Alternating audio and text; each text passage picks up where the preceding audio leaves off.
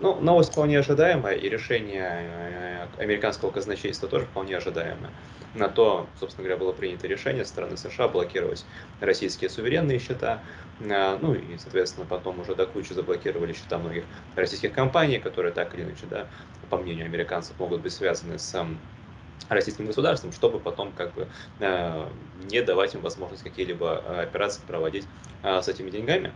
Ну вот, а, безусловно, конечно, американской какой-то медийной машине выгодно показать то, что Россия не способна оплачивать, соответственно, вот там проценты по своим долгам и объявлять какую-то там частичную Э, банкротства по, в рамках этих самых компаний, которые работают. Да, таким образом это создает, да, очевидно, такую медийную картинку о том, что вот, значит, положение дел в России э, якобы ухудшается. Хотя мы понимаем то, что, конечно, да, там любой внешний частичный дефолт, он никак не влияет на ситуацию внутри России. Вот это больше такая история медийная. Вот. Да. Э, казначейство США не, я думаю, что не пойдет ни на какие смягчения по там, э, тем российским запасам, которые хранятся да, в рамках американской финансовой системы. А, другое дело, что, конечно, в перспективе какого-то количества лет а, можно ожидать э, определенного рода, может быть, договоренности либо обмена, ну вот, если Россия со своей стороны предоставит а, ну, какие-то свои там, может быть, активы, может быть, амери... западных компаний, в том числе американских, которые имеют ту или иную недвижимость на территории России. Да, возможно, произойдет какой-либо взаимовыгодный обмен, но это история не про краткосрочную, не среднесрочную перспективу, а это больше вот такая перспектива какого-то количества лет в будущем.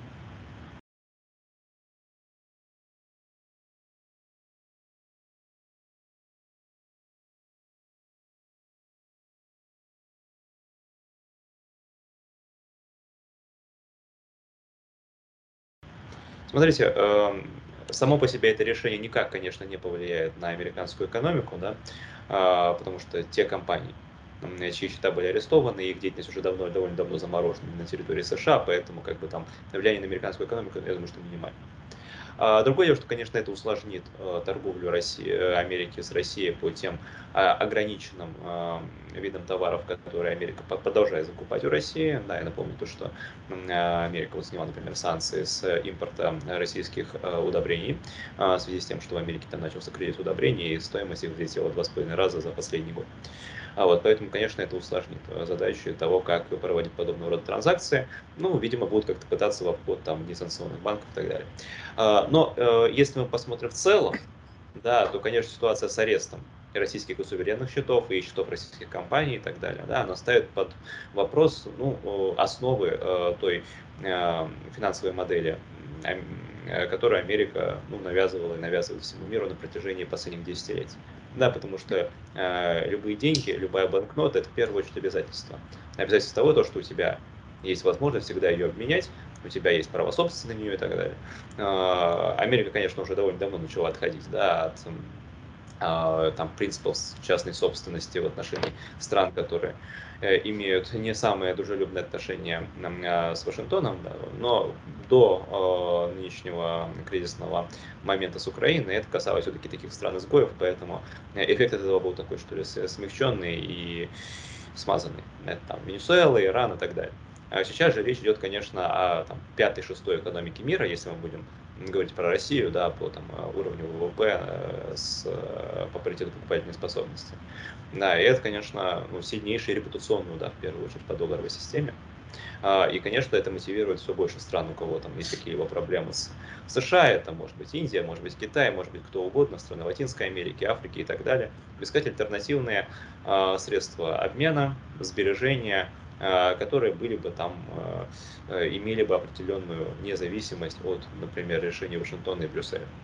Вот, поэтому в долгосрочной перспективе, конечно, последствия будут очень-очень нехорошие. А, и, конечно, поставит под вопрос существование доллара, доллароцентричной финансовой системы. Но, как я уже сказал, это перспектива долгосрочная. Не стоит ожидать того, что, что там доллар э, или эта система начнет рушиться уже завтра.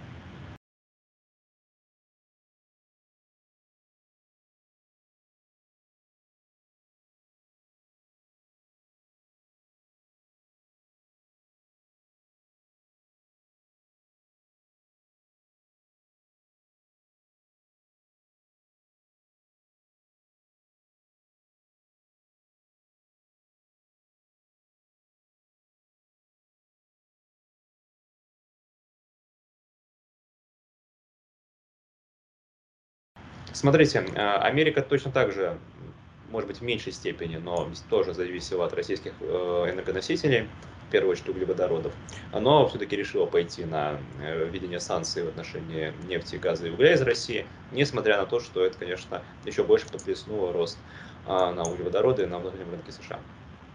А при этом есть действительно сферы, в которых Америка сильно зависит от поставок из России. Одна из этих сфер действительно удобрения, да, потому что Россия и Белоруссия вместе это примерно 40% а, мирового рынка, например, калийных удобрений и немалая часть рынка американского. А, в отсутствии удобрений с резким ростом стоимости на них, а, ну, американским фермерам уже сейчас приходится сокращать посевы ну, злаковых э, зерновых культур всех всевозможных и наращивать посевы, например, сои, которые требуют меньше удобрений. Это может привести там тоже к росту стоимости продовольствия и в Америке, на, на внутреннем рынке, и во всем мире. То есть как бы последствия уже имеются. А, кроме этого, Америка сильно зависит от э, поставок урана из России и Казахстана. А, потому что американские ну, шахты по производству урана они уже давно, давно закрыты. А, в Америке давно, конечно, не вводятся в эксплуатацию новые АЭС, но старые работают. И в основном, конечно, все там, то э, урановое топливо, которое они используют, они э, ну, импортируют. И вот Россия и Казахстан, там немалая часть, немалый процент этого импорта составляет, там, я думаю, что больше 60%. Вот, поэтому э, уран, по-моему, и так уже выведен из-под санкций. Вот, ну и я думаю, что, конечно, на него накладывать санкции не будут. Ну и отдельные какие-то другие аспекты категории товаров, например, вот по титану большая зависимость у американской авиаиндустрии имеется. Хотя при этом они ввели санкции все-таки на Титан, но я думаю, что это один из тех аспектов, где они тоже постараются их смягчить вот в тот момент, когда наша спецоперация закончится, э, и американцы начнут уже просчитывать, где и как нужно смягчать, э, чтобы не оказаться самим разбитого корыта. Я думаю, что вот такие по отдельным каким-то аспектам вполне возможно отмена санкций, потому что Америке действительно как бы в чем-то не в большом, наверное, количестве, не так как Европа, но зависит от э, э, поставок из России.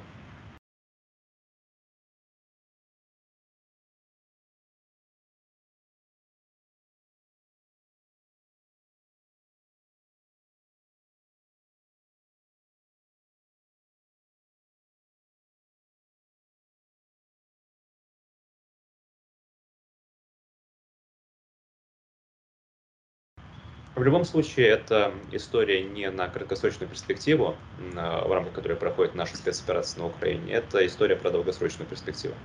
А, американские компании, они имеют довольно неплохие запасы урана, поэтому даже если Россия, например, прекратит поставки, то я думаю, что там условно на год им хватит. Вот, но потом уже, конечно, начнутся проблемы.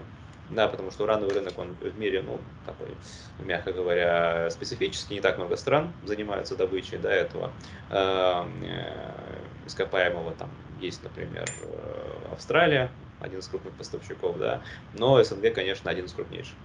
Поэтому, безусловно, конечно, в долгосрочной перспективе это скажется на работе американских АЭС, ну и даже в большей степени на работе европейских АЭС, которые прям почти на 100% зависят от поставок из России и Казахстана. Вот, поэтому это, конечно, э, имеет место быть.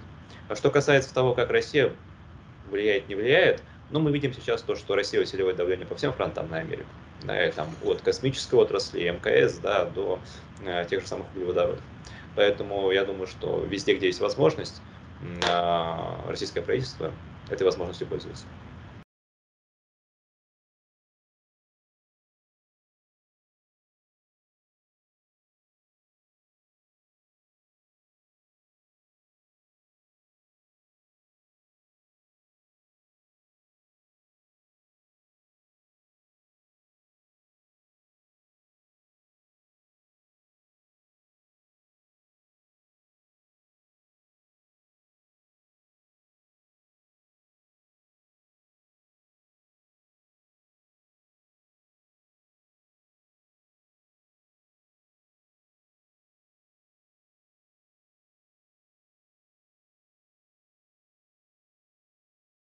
Нет, смотрите, давайте так, начнем все-таки все по порядку.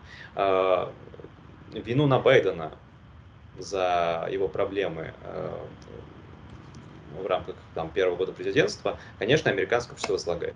Да, это не только и не столько Украина, это в основном внутренние кризисы, связанные с инфляцией, ростом цен и так далее. Что касается Украины, то здесь, конечно, медийная пропаганда работает довольно сильно, и большинство населения, в принципе, поддерживает антироссийские настроения. Да, потому что ну, какой-то другой повестки им не подается. Там, я думаю, что больше 60% по последним опросам занимает так или иначе антироссийские позиции. Но это также показывает, что в районе 40% занимают какие-то нейтральные, либо ну, относительно дружелюбные в адрес России позиции, что, конечно, больший плюрализм, чем мы наблюдаем в самом Вашингтоне среди политиков. Вот. Что касается низких рейтингов Байдена, то действительно факт. Действительно, как бы они довольно низкие, они, что не менее важно, падают. Там все больше и больше опросов выходит о том, как э, его рейтинги там сейчас в районе 33, 35, 37 процентов, ну, то есть как бы довольно низкие. И, соответственно, нет пока что тренда на их э, э, восхождение, на их рост. Это, конечно, ослабевает позиции в целом демократов и на предстоящих выборах в Конгресс, которые пройдут через полгода примерно, на которых они, скорее всего, потеряют большинство в обеих палатах причем. А, ну и, конечно, вполне возможно, будут ставить вопрос ребром о том, будет ли или не будет Байден выдвигаться президенты на второй срок. Я допускаю то, что и не пойдет. Вот. Но ситуация с Украиной, она показывает в первую очередь ту неспособность американского истеблишмента реагировать на международные кризисы. А, но при этом, как бы это, ну, я думаю, не самая, конечно, проблематичная история сейчас для Байдена. Гораздо хуже, конечно, это рекордная инфляция, взлет преступности, миграционный кризис и другие внутренние проблемы США. А, да, тот э, кризис украинский, о котором мы сейчас говорим, сказывается ли он как-то на повседневной жизни американцев? Или нет? Или они вот не ощущают? Тоже слышал какой-то разговор, что как бы война есть, но война, она все равно далеко, так что вот смотрим, как э, они это проживают. Ну, а война, опять же, все-таки я думаю, что это не война, это специальная военная операция. Так или иначе она Ну, то есть, происходит. если я цитирую просто то, что... Я понимаю, я понимаю, да. Никто никому войн не объявлял, как мы знаем. А, э, Она происходит, эта специальная военная операция, все-таки там за 11 тысяч километров от а, границ США, поэтому довольно далеко. Конечно, отношение к ней во многом а, сопоставимы с тем, как американцы относятся к бесконечным ближневосточным э, кризисам. Но, тем не менее, конечно, косвенное влияние она имеет. Да, понятно, что, конечно, это подхлестнуло рост цен, а, усилило по, по, по противостоянию с Россией.